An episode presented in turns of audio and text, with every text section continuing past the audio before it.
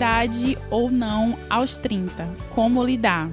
Meu nome é Lívia. Ai, que saudade de falar que eu tenho 31 anos, porque agora eu tenho 32 anos. Aê!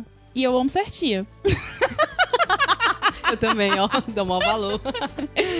Eu sou a Jeane, tenho 29 e no dia 7 de maio de 2019 eu não quero ser mãe. Qual é a nossa ideia, Jeane? A gente é o aos 30. E o aos 30 é o que ele vinha? Diga você mesmo, vê se tu sabe. Pera ainda, tá abrindo A a nossa aba. ideia é ter conversas e trocas de experiências bem sinceras sobre as dores e os bedezeres dessa fase desgraçadamente maravilhosa.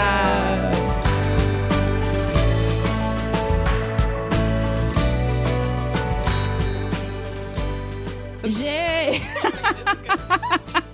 Mulher, aprende. Tantos, tantos meses de podcast já. G. Ih, caramba! Quatro meses, Qua- cinco meses. quatro- cinco meses. Cinco meses. Va- Está quase desmamando. está- Estamos quase desmamando nossos filhos, Jeane. Pode? Ah, não, seis Não, meses, é né? seis O meses. ideal é seis meses. Ah, eu amei até os dois. Tu, mamou, tu amou? Eu já tu tinha amou? dente. Eu mamei até os dois anos, já tinha dente, mulher. Pobre da minha mãe. Jeane, mande aí nossos beijinhos, nossos tapinhas. Quem, Ai, quem que está falando com a gente? Assim, Rapaz, o povo fala com a gente. Gente, se a gente demorar é porque a gente tá trabalhando. Mas vocês falam muito com a gente. Continue que nós gostamos. Amamos conversar. mandar um beijo pro Fabrício, que, man- que ouviu o podcast de viagem, mandou fotos viajando com a galera. Arrasou, eu vi. Pelo amor, já é mu- muita coisa. E também a gente fez um conteúdo sobre o imposto de, declaração do imposto de renda, que foi muito sucesso. A Tati, ela deu um valor, ela disse que é isso mesmo, conteúdo muito, muito adulto. Muita gente deu feedback do conteúdo de imposto de renda, né? Foi, foi ótimo. Assim, e, e foi um conteúdo que a gente fez brincando, né? Foi, totalmente. Na hora do almoço, pegamos uma sala da empresa. Foi muito bom. E eu declarei a minha prim- foi a primeira vez. A Foi. Livinha tirou a minha virgindade. Tirei, ai, foi ótimo. Foi ótimo, né, Livinha? É sempre muito bom comigo. É, e também eu queria falar da Gabi. A Gabi Rebouças, ela mandou uma crônica que ela fez. Ela tem uma ideia de fazer várias crônicas a respeito de como ela tá vivenciando os 30 anos. Ai, que E legal. Perfeita a crônica. É justamente assim, sabe esse, pod- esse podcast em forma de crônica. Ai, ela fala de quê? Porque ela fala das complexidades, das aceitações. Aí eu até falei pra ti do- que ela tá falando das contradições, de como você Sim, aceitar suas contradições. Sim, a Que- questão de você mudar de opinião, né? Isso, incrível, incrível. Gabi, o, o, o arroba dela é Gabs Reboucas, né? Sem Obrigada. Gabi. Muito bom. Teve mais coisa aqui, mas eu tô cansada. Já, já acabou de conversar. Não, eu quero mandar um beijo aqui pra Amandinha. Gente, a Amandinha. Ela é a Amanda Emilira. Ela, a, uma amiga nossa do trabalho encontrou com Ah, ela. Sim, conta, conta, conta. Ai, foi tão legal. Foi. Encontrou com ela, né? E ela disse assim: Caramba, tu é amiga da Livinha, eu escuto podcast aos 30, não sei o quê. Aí elas, ai, vamos mandar uma coisa. Aí ela, ela mandou um videozinho pra gente, morta de encabulada. Morta de vergonha. E a Jéssica é, contou que a, a Amanda, ela é muito tímida. Uhum. E que a gente, e depois dela escutar o podcast, ela pensou, ela viu as nossas ideias e no, acho que foi na saúde mental foi, a gente falou. Foi. De buscar fazer alguma coisa que a gente gostasse, buscar nosso Isso. hobby. E por ter sido influenciada pelo Aos 30, ela voltou a fazer aula de teatro. Uhum. De é? canto. De canto, de canto. De canto, de canto. Ai, eu fiquei tão feliz. Faz tudo valer a pena. Uma fofa. Beijo. Amandinha. Beijo.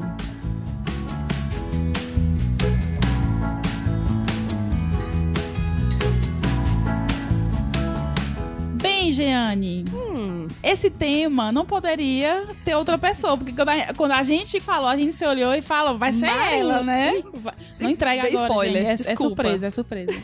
a gente falou, olha, tem que ser ela, né? E tô muito feliz de- dela estar aqui, porque ela é uma inspiração pra mim como pessoa, como mãe, como amiga. E convidada, apresente-se. Ai, gente, a honra. Toda nossa. Tô aqui, aqui gripada, mas com boa vontade. Eu sou a Marina Salom. Eu sou jornalista, sou mestrando em comunicação na UFC, sou mãe da Carolina, por isso que Mãe eu tô da aqui. Carolina. Esposa do Carlos Torinho. E ai, gente, é isso. Tem- Amiga, a tua idade? Ai, eu tenho 30 anos. Ai, bem, bem certinha, bem Exatamente. certinha. Por E isso que eu fui Carol- convidada pro podcast, né? A Jane tá aqui de agregada. E a Carol tá com quantos anos, amiga? A Carol tá com dois anos e oito meses. Próxima Dois semana ela faz dois anos e meses. nove meses. É. Bem, ótima. vamos conversar, né? É, convivo com muitas mães na minha- no meu dia a dia, na minha vida. A própria a Marina foi a, minha primeir, a primeira amiga da minha geração, assim, de amigas a, a ser mãe. E no trabalho eu convivo com muitas mães e tu também, né, Jenny? Já que a gente trabalha junto, né? A Alice, a Janine, a Manu. E eu percebo que, o fi, que filho é uma coisa que muda a sua vida Sim. né? Lhe vira do avesso, transforma sua rotina, sua visão, suas ideias. E eu não sou mãe, mas a experiência mais próxima que eu tenho com a maternidade é a de ser tia, né? E quando eu tô com o Felipe, o Felipe tem a idade da Carol. E quando eu tô com o Felipe, eu sempre meio que tô. Eu, eu vejo que é uma criatura ligada no 220, que não para, né? Que, que suga suas energias. Sim. Mas quando eu tô com ele e eu paro um pouquinho assim e olho pra ele como criança, eu meio que sempre tô meio. Que fico meio emocionada. Porque assim, uma formiga não é apenas uma formiga, é uma formiguinha que está subindo no batente carregando uma folhinha, né? Ai, o, meu Deus. O balanço não é apenas um brinquedo, é você entra e você voa e você tem um vento no cabelo. Então, tudo. Tudo, é fazendinha pro Felipe. Tudo é fazendinha, né? Tudo é uma E- descoberta. E tudo, tudo é descoberta e tudo é encanto, né? Tudo ganha vida, a água, a areia, as folhas. E tudo vira um, vira um encanto. E dito, dito isto, Marina, quero saber de você. Quais os encantos que a Carol lhe traz como mãe? Nossa, muitos. É, a Carol me ensina muita coisa, né? Isso é um clichêzão, mas muito verdadeiro, assim. É, esse olhar que a criança tem pro mundo de descoberta, sabe? Tudo é muito encantador, assim. A Carol, ela fala com muita intensidade sobre as coisas. Ela se comunica, assim. Ela muito- fala pulando, né? Ela fala pulando, ela fala gesticulando, ela fala dançando. Quando ela chega da escola, ela conta pra mim tudo que aconteceu. Tipo assim, mamãe, hoje a Hannah chorou. Aí eu disse, não chora, Hannah.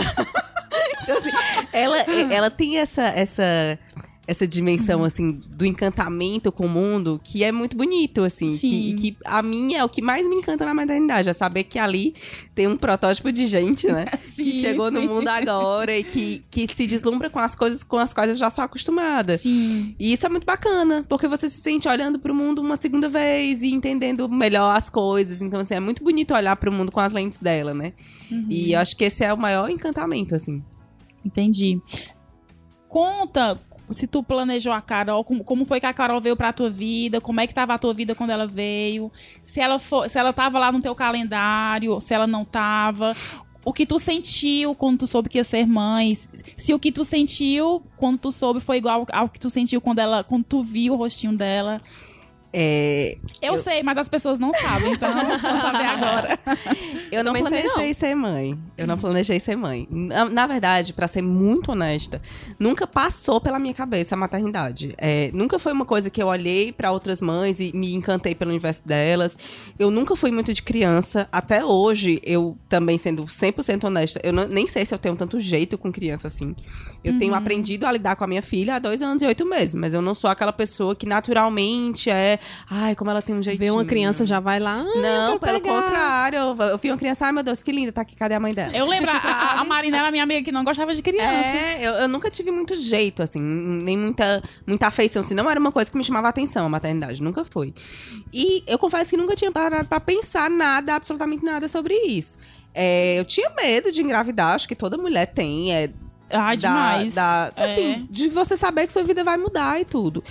É, eu engravidei, na verdade, numa troca de, de contracepção. Eu Uhum. tava tomando um anticoncepcional que não tava me fazendo bem, e aí eu fui trocar ele pra um DIU, e aí precisei parar de tomar o anticoncepcional pra poder menstruar, porque eu tomava é, Uhum.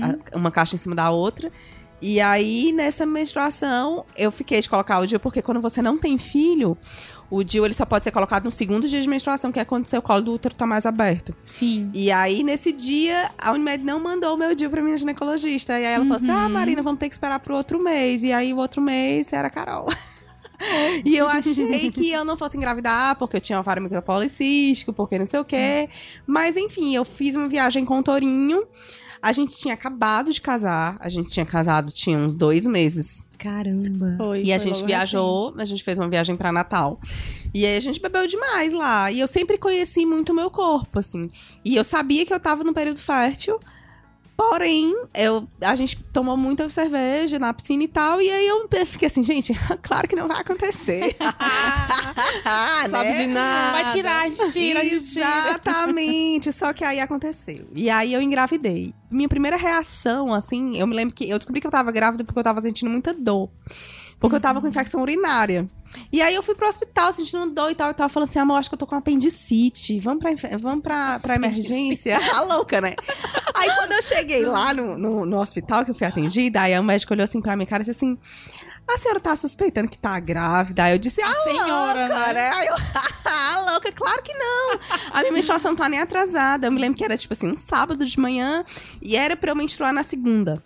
E eu falei, não, minha menstruação não tá nem atrasada. Ele falou assim, não, é porque na sua idade, com vida sexual ativa tal, você é casado, é, a gente precisa fazer um HCG antes de qualquer coisa, assim. Aí eu, ai, mas é claro que eu não tô grávida. Ele, não, vamos passar aqui ultrassom pra, da barriga pra saber se era alguma coisa com apêndice e tal, e pra fazer um HCG. Só que aí essa ultrassom demorou muito, tava muito cheio o dia lá na imagem, e aí é, eu perdi o horário de fazer o HCG, então eu só ficaria com isso. E na hora que o médico colocou assim, ele pegou e falou assim, nossa, mas tem alguma coisa aqui dentro. Aí eu, ai, o quê? É o meu desespero, doutor. Diz que é um apêndice. Aí Diz que é um apêndice doutor, inchado. são gases, né? Aí, aí ele, não, é assim, pode ser, eu não vou dar certeza. Pode ser que aqui esteja um, um saco gestacional, mas é tão cedo pra dizer que eu não vou lhe dizer nada disso. Aí na mesma hora o Torinho já começa a chorar. Ai, meu Deus, eu vou ser pai, não sei o quê. E eu, né? E eu, nossa, e eu amocava, e eu chocada, assim, eu não consegui ter reação nenhuma. Vamos fazer o HCG? Aí quando eu voltei pra fazer o exame de sangue, Meu Deus, só um peidinho, não é mais. tipo isso. Não tem mais menino. Aí eu peguei fui voltar pra fazer o exame de sangue. Só que o laboratório da emergência já tinha fechado. Aí eu, não, não, vou esperar até segunda-feira pra fazer esse negócio, a gente vai fazer um exame de farmácia. Aí a gente comprou o exame de farmácia e eu tava assim numa crise de riso, né? Eu não. Gente, eu não Nervoso, vou. nervoso. Eu não vou. Isso aqui não vai dar em nada. Ela- Aí ela foi pro banheiro. Aí fui, nananã, fiz aquele xixi no palitinho. Quando eu olhei, assim, tinha duas listras. Eu fiquei olhando para as duas listras e não consegui reagir a nada, assim. Na hora que eu saí do banheiro, eu falei, Torinho, eu tô grávida. E eu comecei a chorar, porque eu entrei em pânico. Uhum. Porque nunca tinha passado na minha cabeça ser mãe. Nunca, nunca, assim.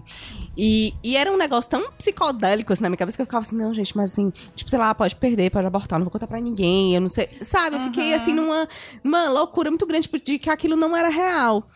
E eu vou contar um pouco mais pra frente, quando a gente andar na conversa, mas isso foi um sentimento que me acompanhou, inclusive, durante a gestação. Como se, tipo assim, gente, tá acontecendo alguma coisa aqui que não é comigo, sabe? E, e aí, assim, eu nunca tinha parado pra pensar. E a partir desse momento foi, assim, que meio que caiu uma ficha, mas muito, muito grande, muito, muito pesada. De que eu iria ser mãe, que eu nunca tinha parado pra pensar o que que implicava uma, uma maternidade, uma mulher ser mãe e tal. E aí, a partir daí, o pânico virou uma curiosidade muito grande é, sobre esse universo, porque eu já tinha amigas mães. A- Uma das minhas Sim. melhores amigas, a Rafa, ela É já mãe. era mãe. E eu lembro que quando a Rafa ficou grávida, exatamente dois anos antes, porque eu fiquei grávida, e aí ela. eu- quando ela ficou grávida, eu fiquei assim, meu Deus, a Rafa tá grávida, que coisa surreal. As pessoas ficam grávidas. É, ia era uma dizer coisa tão distante, assim, da Nossa, minha a- as realidade. minhas amigas Rafa ficam Batista, né? grávidas, Isso, a né? Rafa Batista. E aí era tão distante, assim, que eu ficava assim, amiga, tu vai ser mãe, amiga, tu vai parir. No dia do parto dela, eu fiquei assim, amiga, tu teve um bebê, sabe? Assim, Meu Deus, como é que faz pra segurar o bebê? E era muito distante da minha realidade, Sim. assim, muito distante. Eu lembro que eu acompanhei a gravidez dela e o pós-parto, puerpério e tal, mas não era uma coisa que me alcançava. E, e quando eu fiquei grávida, eu fiquei, meu Deus, como é que pode? Tipo assim, num intervalo tão curto de tempo, agora sou eu e eu nunca parei pra pensar, ai meu Deus, me ajuda. E Daqui a assim, nove muito- meses vai nascer, meu Deus, o Exatamente. berço, E aí- a vida. Exatamente. E assim, eu sou curiosa por natureza, então eu entrei realmente no mundo de cabeça, assim, da maternidade.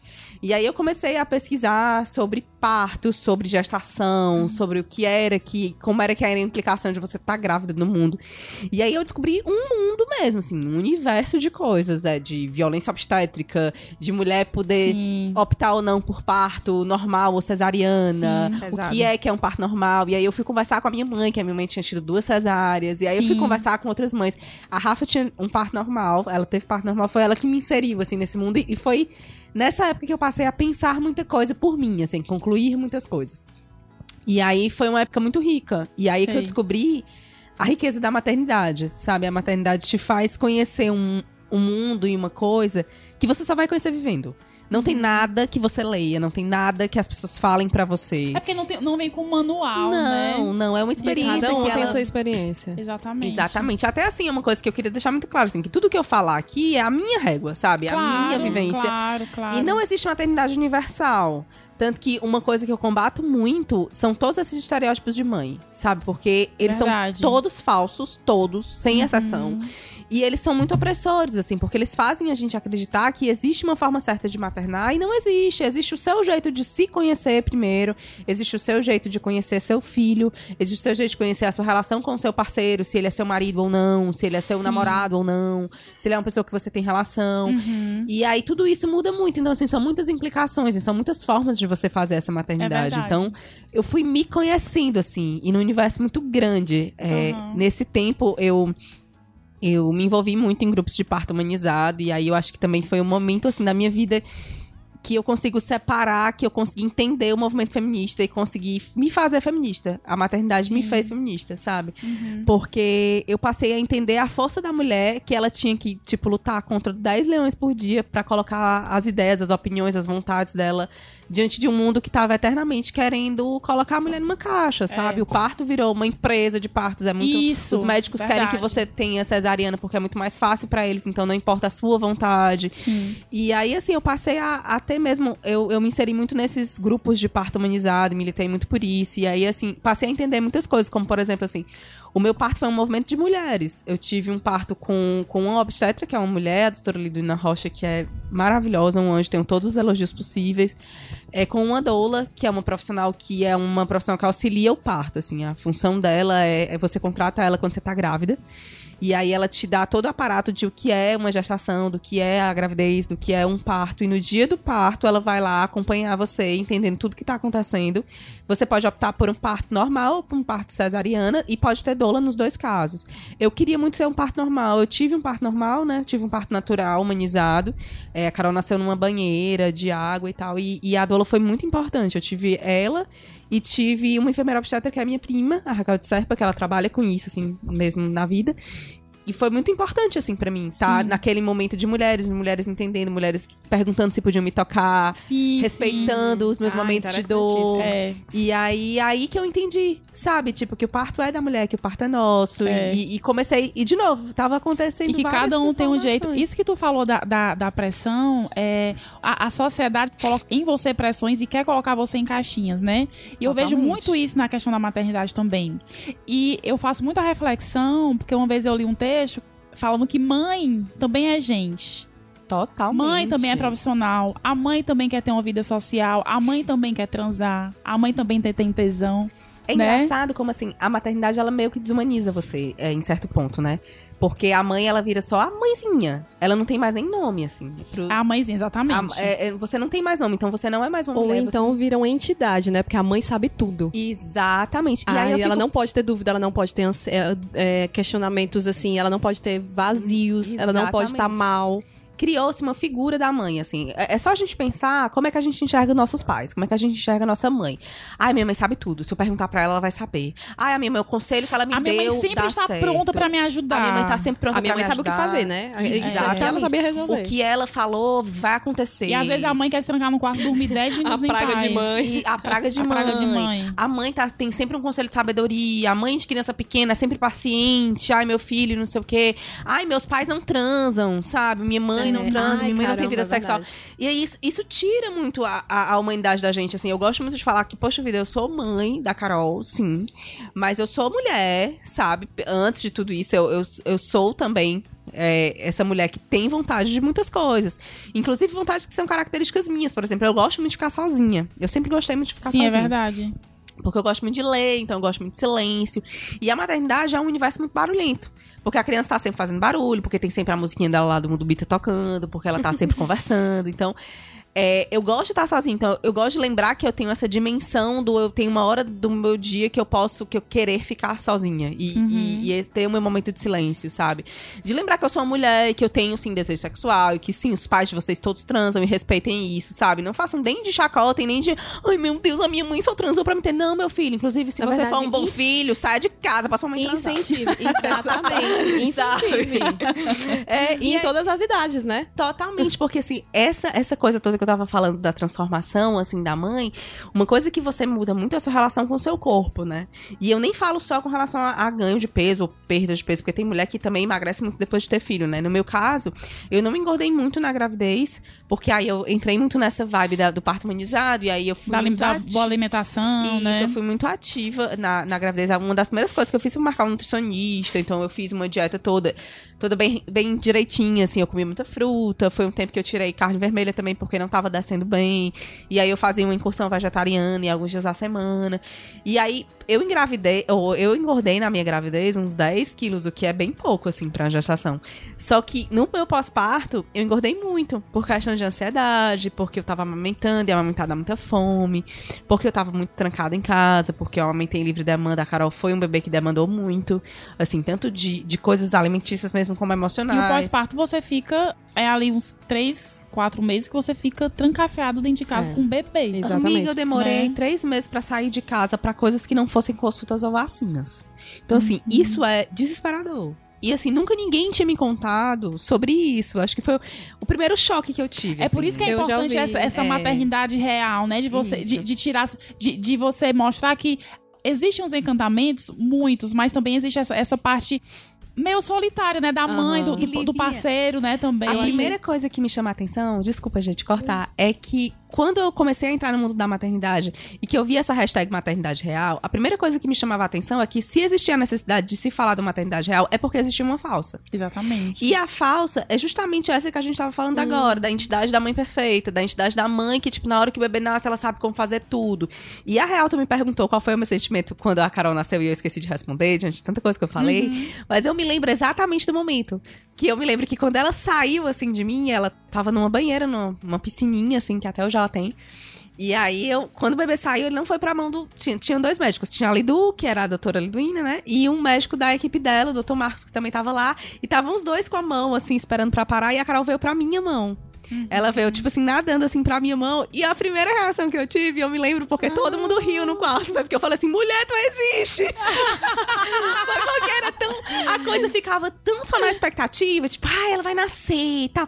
E, e não tem rosto, e você não sabe o que esperar. E, e eu engravidei muito naquele período da zika, da microcefalia, Ai, então eu lembro. medo. Caramba. Gente, eu me lembro assim que eu era louca do repelente, que eu comprei repelente pro meu trabalho na época, assim, pra ficar Até querendo- eu tinha que não tava ficar- grávida. e, e eu ficava Repelente. porque eu tinha pânico de ter zika. Então, assim, quando o bebê nasceu e eu vi ela saudável, eu vi ela, ela tava lá, ela existia, foi a minha primeira reação, sabe? Tipo, caraca, você existe, você tá aqui, sabe? Você é de verdade.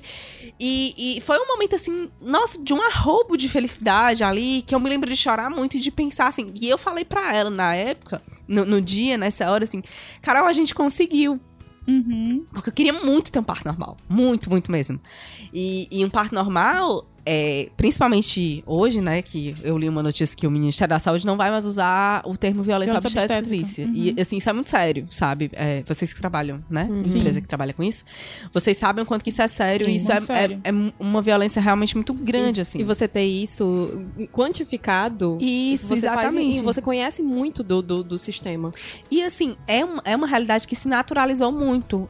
E hoje em dia, como graças a gente tá na era da informação, as mulheres se informam muito. Tipo, es- essa questão, por exemplo, da doula. Eu aprendi muita coisa com a minha doula. Que a minha doula também tinha tido parto normal, ela tinha passado por uma violência obstétrica no parto dela. E aí tudo isso a gente conversava. Então, assim, eu já fui é, pro hospital, já fui com plano de parto, é, sabendo o que eu queria e o que eu não queria, sabendo que eram violências que poderiam acontecer e que eu já tava lá munida contra isso, né? Então, assim todo esse universo, toda essa, essa coisa, me deu muita. Eu acho que a primeira ferramenta, assim, de autoconhecimento, de saber da força que eu tinha e das possibilidades que eu tinha. Porque eu sempre. Até então, eu era uma pessoa que eu precisava muito da aprovação dos outros, sabe? Eu precisava Sim. muito de que você me dissesse que eu sei fazer alguma coisa. Ou que, ah, eu, a Livinha falou que vai dar tudo certo, então vai dar tudo certo. A Jane me falou que. sabe? Então, eu sempre precisava, tipo, da muleta, sabe? De alguém ali pra estar comigo. E com relação a essa questão do parto, foi um divisor de águas na minha vida, porque foi uma coisa que eu me convenci, que eu decidi, Que tu se informou. que eu me informei, formou que eu uma disse é opinião. assim que eu quero, é assim que eu vou caminhar. E participei de muitos movimentos de, de, de ativismo com relação a isso. E no dia que eu consegui o meu parto normal, que eu consegui que eu e Carol a gente se conhecesse, porque foi uma coisa que eu também coloquei assim, cara, eu quero que o momento do meu parto seja um momento de encontro. Eu quero conhecer a minha filha, é como se eu fosse conhecer uma pessoa nova lá, assim. É, como não? É, é- eu vou conhecer uma pessoa nova lá, que vai sair de mim. Então eu quero que seja um momento muito especial. Eu não quero que seja, sabe, qualquer coisa, ou eu não quero que seja um momento de, de dor. E eu imaginava o meu parto de um jeito super bonito. E foi muito bonito. Eu lembro do meu parto com saudade dele. Eu não tenho vontade de ter outros filhos. Isso é uma coisa completamente resolvida, pacificada comigo, na minha cabeça e no meu casamento. Mas eu lembro com muita saudade porque foi um momento muito forte. É, primeiro, dessa divisão de águas, de eu me conhecer, de ter feito essa decisão e de ver tudo combinando pra dar certo. E de eu saber que eu tinha uma força inacreditável, assim. Eu me vi pela primeira vez como, tipo, cara, mulher é um negócio que é uma potência mesmo. Quando a gente fala isso, vai pra além de todos os clichês, sabe? Eu passei 12 horas em trabalho de parto, Aham. sentindo muita dor. É a maior dor que você vai sentir na sua vida, não tem como eu descrever. É, dói muito. Quando Mas as pessoas me te perguntam, transforma, né? mas é uma dor que ela tem um propósito, é uma dor que ela tá te levando pra um encontro. E assim, eu sempre pensava nas contrações que um a mais era um a menos, e a minha filha tava chegando. E eu já tinha suportado. Você perde a noção do tempo, então eu já tinha suportado a noite inteira daquilo e ia dar tudo certo. E eu tava com uma equipe muito boa é, em relação a isso. Tenho toda a gratidão às pessoas que acompanharam o meu parto. Inclusive, aí chama a atenção. Agora, pra figura do meu marido, assim, do Torinho, que ele foi sensacional. Eu ia até te dia. perguntar, porque muitos homens também escutam o nosso podcast, né? Oi, homens. Oi, homens. Queridos homens. e qual, qual foi, assim, o, o papel do Torinho nesse teu processo, Marina? Assim, como é que ele te auxiliou? Como é que ele, que ele te amparou, assim, emocionalmente? Como é que foi essa ajuda dele? Cara, o Torinho, eu, eu brinco muito com isso no Twitter, tipo, eu não dou biscoito pra macho, não sei o que, não sei o que. Mas o Torinho, ele merece aquele pacote do Oreo que vem no milk, assim. Aquele recheado. aquele recheado, mergulhado, assim. Porque o Torinho, ele é um cara fantástico. Quem conhece sabe, não estou Ele falando é mesmo. de graça, mas assim, ele é um cara que a partir do primeiro momento que ele soube que ia ser pai, ele, ele se transformou de fato no pai, assim. E o Torinho, ele fazia aula de yoga pra gestante no parque comigo. Meu Deus. Sabe? Ele realmente, ele ia pras rodas de gestante todas comigo, conversava e se informava. Ele virou, tipo, militante do parto natural também, de, de conversar com as mulheres do, do trabalho dele, assim, falar coisas. E, tipo, ai, de, contrata uma doula? Ele sempre, foi, ele sempre foi muito empolgado, E Torinho. por incrível que pareça, o Torinho foi uma das primeiras pessoas que me falou sobre parto natural, porque ele tinha uma, ele tem uma amiga em São Paulo, a Lili, que depois também se tornou minha amiga, que ela é doula lá em São Paulo. E, e aí ele já sabia desse universo do parto por causa da Lili, por causa das coisas que ela postava nas redes sociais e tal. E aí ele falou assim: vê as redes sociais da Lili, vai se informar, porque eu acho legal isso e tal. Ai, que legal. E o Torinho, ele é muito homem, assim, que ele, ele sabe o lugar dele no movimento feminista, sabe? Então ele, ele me deixou muito livre pra, pra conhecer aquilo tudo. Mas te amparou, Mas, né? exatamente, mas assim, quanto mais eu, eu entendia, mais eu me colocava assim, e mais ele me dava força, sabe? É isso. E eu lembro que quando vai chegando, assim, o dia do parto, que vai caindo a ficha, né? Que eu- a Carol nasceu com 39 semanas. E só explicando a história das semanas, que todo mundo brinca com isso. É. Mas assim, porque, na verdade, a gravidez, ela não dura nove meses. A gente fala isso muito A gente pela cultura. semanas, né? Mas as semanas, os meses, eles não podem não ter só quatro semanas, né? Podem ter cinco semanas. Então a gente conta pelas semanas, porque a gravidez, na verdade, pode durar 10 meses. E aí, mais ou menos, entre 37 e 42 semanas, o bebê nasce bem saudável. Tipo, tá na época bem saudável. E Carol nasceu com 39 semanas e 3 dias. E aí, quando deu, assim, 37 semanas, eu tirei a minha licença maternidade, né? Sa- Saí, porque eu, eu queria ter esse parto normal, então eu ia esperar, não, não tinha um dia, nem uma hora certa. E aí eu queria passar aquele tempo, né? Bem tilalê, como eu sou, meditando, cheirando floral. Aquela bem filha, cantando com ela.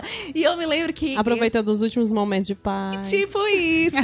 e eu me lembro que eu escutava muito aquela música Anunciação do Alceu Valença. Ai, é lindo. Eu já, bem. Eu já escuto os textos, mas eu chorava e eu falava assim, ai, amor, se não der certo. Ele falava, amor, já deu certo, a gente já passou por um monte de coisa, sabe? E foi um processo muito bacana, assim, que o, que o Torinho viveu comigo quando a Carol chegou. É um turbilhão. O primeiro mês de um bebê em casa, se eu tivesse uma palavra só pra definir, seria assustador. Porque é assustador. Mas eu mesmo. escuto isso de todas as mães mesmo. É, é loucura, assim. É, é- É Loucura. assim, não só mãe de primeira viagem, né? É. Porque com toda gravi... todo o É processo porque é, é um, é um diferente um desgaste do outro. físico e emocional, né? E assim, mãe de primeira viagem, na verdade, é uma expressão que eu acho que vale pra todos os filhos que você tiver. É. Porque todas as crianças serão diferentes, todas as gravidezes serão diferentes. E você é outra mulher, você não é a mesma de ontem que dirá daqui a anos quando você resolver ter outro filho, né? E aí, assim, quando o bebê chegou, quando o Carol chegou, tinha muita pressão dos outros, né? De que. Ai, a Marina já é mãe, a mãe é que sabe dar banho, a mãe é que sabe trocar, a mãe é que sabe não sei o quê. E eu me lembro que um dia, assim, eu. Muito, você fica muito alterada de hormônio, né? Eu falei assim, gente, eu não sei nada. Eu também não sei nada, eu acabei de ser mãe aqui. E uma coisa que eu sempre tentei fazer as pessoas que estavam ao nosso redor entenderem foi que nasceu um bebê e nasceu uma mãe também. Eu não sabia fazer nada e eu fui sabendo, fui perdendo medos. Eu tinha muito medo de dar banho no começo. Depois fui Sim. perdendo medo, depois fui decidindo mesmo que, poxa, banheira não funciona comigo. A minha casa tem 49 metros quadrados. Então, Sim. assim, eu tenho uma mesa de vidro. Então era aquela coisa, eu botava a banheira em cima da mesa de vidro porque eu só tinha aquela banheira. Gente, eu sou muito freestyle. Eu não, eu não tinha aquela banheira cheia de coisa porque na minha casa não cabia, aquela que você arma, né? E aí a minha banheira era aquela raiz mesmo, da Casa Freire, os 20 reais, sabe? E aí ela, eu montava ela em cima dessa mesa de vidro, e aí o vidro ficava tremendo, e aí ficava aquela coisa toda, e aí o bebê em cima. Aí e, molha, cai água no chão, aí a molhava a casa chorava. inteira. E aí, fora que pra preparar o banho, era aquela coisa, eu falei assim, gente, ó, é o seguinte, não tem mais isso aqui em casa. A gente vai tomar banho no banheiro com ela. E aí, eu comprei aqueles slings, que, que são tipo uns panos, assim, que você amarra a criança no seu sim. corpo. E eu comprei um que era próprio pra ir pro banho.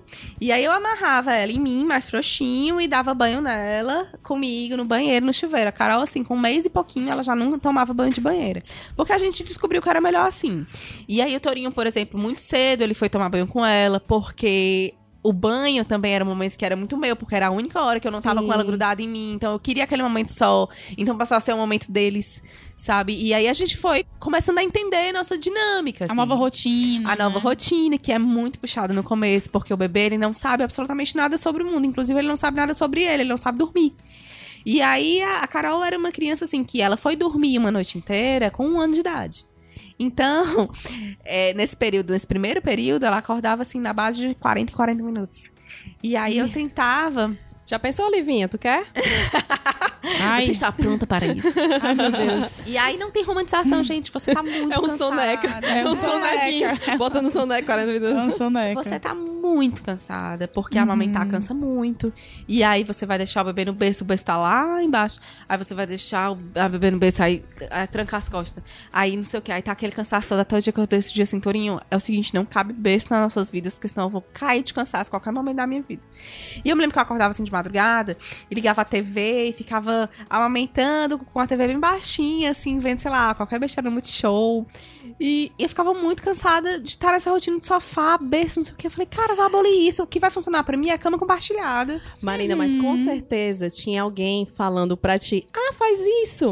Ah, porque tu não tentou isso. Ai, pois o meu, ele dorme a Ai, noite tem- toda. tem- tem em, qualquer, em qualquer momento da sua vida vai ter Gente, isso. todas as comparações. Eu queria até, tipo, salientar, tu falou muito que tu planejou muito o momento do teu parto, né? Sim. E a gente sabe que nem sempre sai como planejado. Sim. Aí a gente tem que lembrar também das mães que tem gravidez de risco, Sim, que tem é, que é outro processo que a gente até vê na nossa geração. Tá tendo muitos casos de pessoas que, que tem que passar meses e meses sem poder fazer Nada. muito esforço. E Até gente tem mesmo porque as mulheres es- estão optando por ter filhos depois dos Dos 35, porque precisam construir uma carreira, né? tem a segurança financeira Gente, e tudo no mundo. Eu acho que a primeira coisa que eu queria dizer, assim, sobre isso é que, tipo, o parto normal foi a minha experiência. Isso. Via de parto nenhum te faz mais ou menos mãe. Não, e, sabe? e foi, e foi É, tão não tua experiência nem, nem que... que... aqui você diga assim, não, Marina, tá legal, te ouvi e tal, massa. É. Como várias amigas minhas já aconteceu isso, eu falo assim, ah, Marina, eu te ouvi e tal, mas eu acho isso aí muito Isso, hardcore. isso. Eu quero marcar a hora do meu parto porque eu quero estar maquiada, bonita, porque eu É. quero saber a hora que eu vou ver meu filho.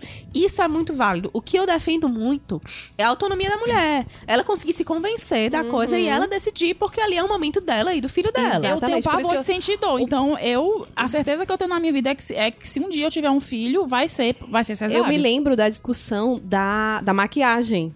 Porque as mulheres estavam fazendo. Tem todo o, o preparo de fotografia, tudo não sei o que, e as mulheres estavam se maquiando pra fazer o parto. E eu, gente, deixa a mulher se maquiar. Deixa. É o momento dela. Fazer a unha, eu super quero fazer minha unha pra de Gente, vermelho. deixa, eu acho ótimo. Se ela não quer se maquiar, se ela quer se maquiar, se ela maquia. Se não quiser, não maquia. Não, tipo assim, E amiga, aí- seu momento é seu. E, e- e tem muito essa coisa, né? A, a cultura do parto normal também, em alguma medida, ela virou opressora nesse sentido. Porque as mães do parto normal, porque eu parei normal, aguentando e não sei o quê. Mãe de verdade, Mãe de- né? Não existe, Ai, gente. gente, é- Não existe. Sabe por quê? Teu filho vai sair de ti. Independente de qual buraco seja, sabe? Na hora que uma criança vai nascer, ela vai nascer de qualquer jeito. E assim, pode ter uma in- intercorrência. O meu parto foi muito dentro do planejado, porque a minha gravidez foi uma gravidez de baixíssimo risco. Uhum. Porque eu fui uma, uma grávida que tive saúde, graças a Deus, mas que assim, que poderia ter acontecido uma coisa nesse meu? Poderia. Não aconteceu. Pra mim, eu acho que pro meu percurso pessoal, ter acontecido do jeito que aconteceu foi todo um arranjo do universo de Deus pra que eu entendesse muitas coisas. Porque, por exemplo, como eu já falei, eu tinha muito essa necessidade de, de, de saber do outro quem eu era, né? Então, quando eu descobri por mim que eu era forte, que eu era decidida, que eu podia me convencer das coisas, é, por, pra mim foi, um- foi muito importante, por exemplo, quando eu cheguei em casa e precisei amamentar. Porque é muito mais difícil do que parir é amamentar. Ninguém fala sobre isso também. Eu me lembro demais quando eu cheguei em casa com Carol e a gente. Nos primeiros dias é um terror também, porque, enfim, o bico do seu seio nunca foi sugado com aquela intensidade. É completamente diferente de você estar transando seu marido, seu namorado, seu peguete, chupar seu peito, entendeu? Vou logo dizer, não, não tem nem comparação. né? Se sair alguma coisa nesse processo, tá, tem um probleminha aí. Uma coisa é um carinho, outra coisa é uma sucção, entendeu? E aí, é, dói muito, machuca. É, eu tive uma, uma coisa que chama mastite, que é uma inflamação. Mulher. eu tive Que é muito comum nas muito mulheres. comum, muito comum. Eu tive várias vezes, eu tive três vezes. A minha irmã também teve. Então, assim, o seio em pedra de tanto leite, é, dói muito até o bebê achar a pega dele, porque nem você sabe dar o peito, nem ele sabe mamar.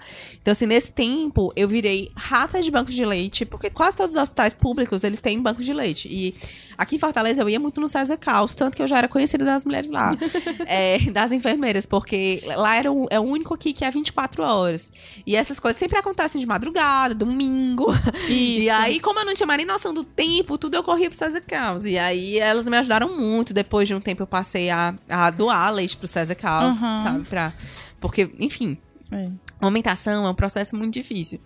E eu soube que eu conseguiria porque eu pensava assim, cara, eu consegui parir sem anestesia, eu consegui parir é, diante de toda uma, uma sociedade que te impõe o parto cesárea, diante de toda uma realidade de violência obstétrica, eu consegui, sabe, dar os meus desvios disso, então eu vou conseguir amamentar também. Foi- É muito um sentimento que eu tive.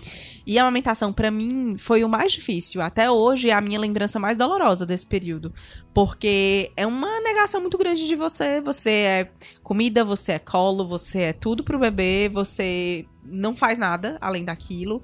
É, amamentar em livre demanda é uma coisa surreal. Só Deus sabe de onde é que vem a força, porque você tá lá o tempo inteiro pro bebê, 24 horas por dia. Então eu não fazia mais nada. Eu me lembro muito claramente de um dia que eu gosto muito de ler, né? E na minha casa é muito livro. E aí eu que eu olhei assim pra minha estante de livro e eu tive uma crise de choro. Mas era um choro assim. Porque eu olhei pro livro e falei assim: eu nunca mais vou conseguir ler um livro na minha vida, porque a minha vida eternamente vai ser só amamentar. Meu Deus. Hoje, hoje tu ri, né? Hoje eu fiz disso, mas Na assim, na hora. hora doeu muito. E Carol, é, é, ela mamou até um ano e três meses. E eu queria ter. Eu nem queria, não, mas assim, a Organização Mundial de Saúde fala que a amamentação é pra Seis ser até meses. dois, seis meses Seis exclusivo. Aham. E depois faz a introdução alimentar do bebê. E a, e a amamentação serve como um complemento até dois anos ou mais a mãe e o bebê que quiserem, né? E eu cheguei num momento que, é, com- quando a Carol fez seis meses, eu voltei a trabalhar. E eu, com- eu trabalhava oito horas por dia e vivia muito cansada. Então, era um cansaço físico porque ela não dormia também ainda nesse tempo que eu voltei a trabalhar. Ela passava a madrugada inteira mamando. Como a gente passava o dia inteiro longe, porque ela passava o dia na creche. Quando ela me via, às vezes não conseguia nem tirar a bolsa do ombro. Ela já vinha pra mamar. E aí eu ficava assim, meu Deus do céu, eu não consigo mais fazer nada além de amamentar. Então eu fui até onde o limite físico do meu corpo deixou. Amamentar, não sei se você sabe, mas baixa muito a imunidade. Então eu vivia doente. É porque a criança suga tudo de É, você, todos é, os nutrientes, né? Eu vivia doente. E aí foi um tempo assim que quando ela fez um ano e três meses, eu falei assim: eu não aguento mais. E a minha filha precisa, mais do que mamar, de uma mãe com saúde mental. Uhum, sim. E aí foi a época que a gente começou a conversar e que aí eu quando ela fez mais ou menos uns 10 meses, 11 meses, eu tirei a livre demanda, não era mais livre demanda, por Sim. exemplo, assim, no shopping, quando a gente tava fora, quando a gente tava em público, eu já não dava mais de mamar. Eu deixava assim, filha, a gente vai mamar em casa e tudo, ela já conseguia compreender. E aí, quando ela fez esses um ano e tanto, eu falei assim, não, Carolzinha, vamos, vamos, vamos menos, né? É, às vezes ela pedia, eu falava, ai, vamos brincar. Dava outra tanto de filha, você acabou de comer e tal. E aí ela foi parando. E aí eu lembro de um dia que a gente tava em Salvador, É baiano, né? A gente vai lá todo ano. E aí a gente tava em Salvador e ela tava estranhando muito a casa da minha sogra. Ela tinha um ano e pouquinho, assim, nunca tinha ido lá. Foi a primeira vez que a gente foi com ela. E ela tava estranhando tudo, tava com medo, tava não sei o que, ela tava muito apegada comigo. E aí um dia eu ofereci o peito lá pra ela e ela, meu, não quis. Ela olhou assim, tipo, né? Quero. Aí eu, vai. Marina, muito, muito, muito não. interessante isso aí que tu falou da, da, da livre demanda, que também é uma escolha da mãe, né? Também. Se o seu bebê mamar. Tem bebê que são mamar até os dois meses, né? Tem mãe que, que escolhe Tem não. mãe que escolhe não É aumentar tudo uma questão de porque escolha é, Porque é mesmo. realmente uma demanda muito Isso. puxada e que você precisa do físico, você precisa do emocional, você precisa de um suporte. É, é. é, é. de pessoas mesmo, uma rede de apoio, sabe? Eu não conseguia pagar um copo da- com água pra mim. Então, É. assim, eu dou graças a Deus a rede de apoio que eu tive, que minha sogra, quando eu tive neném, ela veio pra cá, É. passou um tempo aqui. E você ter essa Minha escolha, mãe, né? É, é um privilégio, É um- né? é um é um privilégio privilégio. Eu fico pensando, a Marina falou quando ela voltou ao trabalho, né? É, voltando à questão de, de coisas inesperadas, a gente tá com. tem- A gente tem uma amiga no trabalho que ela teve o filho prematuro. E ele nasceu com um pouquinho. Pra, quase para chegar nos oito meses. E aí ela já vai daqui a pouco ter que voltar a trabalhar. Porque são né, esses quatro meses, Isso. aí um a- geralmente emenda com férias. E ele ainda é muito pequenininho. Muito, muito pequenininho. E eu vejo muito, assim, quando eu vou ao banheiro, elas voltando, né, a, a trabalhar, tirando leite no banheiro. Ah, já vi Ai, muito, gente, dá uma muito. pena, porque assim, você vê que ela tá com o peito todo duro, todo dolorido. E, É. e aquele negócio assim de você deixar o filho na creche. Aí vem a agonia de escolher uma creche. Total. De, de- É. se vai ficar com. se vai Primeiro, contratar babá. Creche babá e ou vó, né? É, É, e tipo assim, e quem não tem? E quem não? E quem não Isso, tem isso. esse privilégio? Isso. Né? E, Tem fa- e tudo- todas falando, falando questões. nessa, nessa questão de, de escolha, né, de, de amamentar ou não, Gê, queria te perguntar uma coisa. Ai. Eu tava pesquisando pra essa pauta, né? Eu encontrei uma socióloga é, chamada Orna Donati. Ela é socióloga e antropóloga da Universidade de Tel Aviv. E ela estuda as relações entre maternidade e a sociedade há mais ou Uhum. menos 10 anos. E ela critica muito essas pressões, né? E, e às vezes até mesmo ameaças que as mulheres sofrem por escolher não Não ter filhos. não ter filhos. E eu separei um trecho da fala dela que é assim: A sociedade deveria ouvir com mais atenção as mulheres que falam que não querem ser mães e acreditar e aceitar, porque elas conhecem melhor do que ninguém seus sonhos e necessidades. Uhum. Eu fui casada e era muito difícil pra mim ouvir no auge dos meus 28 anos a pessoa perguntando se eu não queria ter um filho quando eu tava no auge do, do, do meu MBA, no auge da minha carreira, porque eu ficava, poxa, ninguém pergunta pra onde é que eu quero viajar, nem o que é que eu quero estudar. As pessoas perguntam se eu quero ter um filho, né? E é são- é sempre a, a E- etapa, né? Casou, tem que é, ter filho. Ah, E, e a, e a questão de, de ter filho pra mim é uma coisa meio que vai e volta, que vai e volta. Eu tenho um desejo, mas eu- além disso, eu, eu acredito que, que uma criança, ela vindo ao mundo, eu tendo um companheiro legal, pra mim seria melhor, né? Eu- Eu acho que, que é um desafio que eu não encararia sozinha, né? Uhum. Eu queria saber de ti como é que tu lida se, se tu é cobrada, né? Tu, tu é solteira, tu vai fazer 30 anos. Uhum. Como é que tu pensa nisso? Tu falou que hoje tu não quer ter mais, tu não quer ter de jeito nenhum. Sim. Ou tu acha que isso pode mudar? Como é que é isso pra ti? Não, eu sou totalmente aberta às mudanças. Uhum. Sabe, assim. Então, que, que bom se um dia eu pensar, ah, agora eu quero ser mãe. E eu tiver essa, essa escolha, Isso. né? De Tu olhar ser pra tua mãe. vida e falar, ai, tô com uma pessoa legal, minha vida tá assim, quero ter um E filho. mesmo sem ter alguém legal, Sim. se dizer, Giane, agora você consegue pagar as suas contas de mais alguém? De uma criancinha? Consigo. Beleza, eu vou adotar. Sabe? Porque essa, ou então vou ter uma, uma reprodução assistida, né? Que tem isso também. Caro, mas tem. É, eu tive uma criação nada, zero obrigação de ser mãe, de Sim. casar, de ter filhos com essa expectativa, né? N- não tinha isso na minha família. Na verdade, os meus pais, quando o meu irmão também soltinha, e o meu irmão disse que, que ia ser pai, eles ficaram, oh, meu Deus, pra quê, meu filho? Você não terminou ser mestrado ainda. oh, meu Deus. Mas hoje são doidos pelo menino, é óbvio. Lógico. Nasce, aí pronto. É, e eu já escutei de pessoas dizer quando eu falo, porque é polêmico, né? Quando você fala que você não quer ter filhos, você é tido como uma pessoa egoísta. Vai passar a vida só. Vai passar a vida só. Como Quem é que, vai cuidar de você? que- Não, primeiro, a palavra, a, a frase mais egoísta. Quem vai cuidar de você? Gente, eu vou ter um menino pra cuidar de mim? Uhum. Olha a responsabilidade que você É, tá eu não- é tão né? egoísta quanto, Eu- né? Na verdade, É. eu não sou egoísta por não querer ter um Isso. filho. Na verdade, você que fica pensando disso, de que você precisa de alguém pra cuidar de você, você que é egoísta. E a Entendeu? verdade é que a mulher, ela não precisa ter filhos. A gente não precisa de nada. a gente não é obrigada a nada, não, não é sabe? obrigada. Essa, essa, essa, essa ideia do, ai, ter um filho pra lhe completar. Não, Não, Olha. gente, você não, você não Eu vou te- precisa disso pra ser completa. Eu vou falar Você não precisa pra vocês. A Nem- maior casal precisa de um filho pra ser completo. Não, mesmo. muito, não. E assim, a questão de você instinto, né? Diz que ah, o instinto maternal. Não Não existe. existe. É uma mãe que está dizendo. mais É. lenda. Que coisa mais lenda. Eu vejo muito a questão do filho, com- assim como a questão de uma pessoa que chega na sua vida, que não chega pra completar, chega pra transbordar. Exatamente. A mesma coisa, o filho. E É, assim, gente, não existe isso de tipo, ah, você vai sentir vontade. Ah, você só vai conhecer o amor quando O você amor tiver um verdadeiro. filho, o amor verdadeiro. Eu vou falar uma coisa pra vocês. Amor é uma construção, É uma certo? construção, qualquer Todo tipo de amor. inclusive todo o amor são vários. O amor Isso. tem- ele tem de- muitas formas de ser. Então, o primeiro erro é você colocar um amor num patamar e dizer que, ah, você só vai descobrir o que é o amor quando você tiver um filho. Isso é uma mentira, gente. Existem várias formas de amar. Eu amo meu marido, eu amo meus amigos, eu amo a- as pessoas da minha família, eu amo todo mundo que não votou no Bolsonaro. Entendeu? Então, assim, é aquela coisa. Amores são construções. Isso. Uhum. Eu construí um amor pela minha filha também. Estou construindo esse amor. Descubro cada vez mais facetas muito lindas nele. Mas não existiu esse momento pra mim de instinto materno, de ai meu Deus, eu pari, agora eu sei de tudo, agora eu amo essa criança mais que tudo. Não, já teve vários momentos, existem, inclusive no presente, momentos em que eu já quis correr doida, sozinha, que eu quis ficar sozinha por cinco minutos, que eu quis sair daquilo ali, que eu já pensei, meu Deus, onde foi que eu me meti? Sabe o que foi que aconteceu? Que- Qual foi, qual foi esse momento que a mãe dessa menina não foi pegar ela, não? Sabe? Ver. Então assim, eu já, já parei pra pensar o, que seria o meu casamento se a gente não tivesse filhos, porque eu e Torinho, a gente é muito parceirão, assim, a gente é muito companheirão.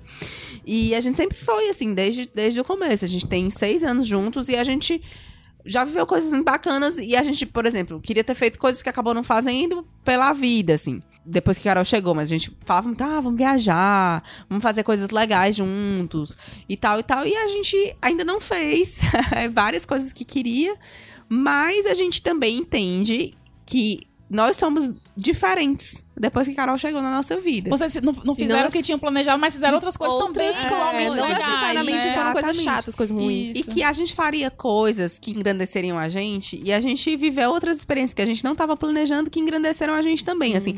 A vida ela Ah, não é um fluxograma, sabe? A vida não é Exatamente. uma coisa que você vai ticando e vai acontecer isso, vai acontecer isso, vai acontecer aquilo. Pelo contrário, eu acho, eu gosto sempre de brincar com isso, de dizer que viver é surpreendente, porque é mesmo. Ai, acho que eu quero ter um filho.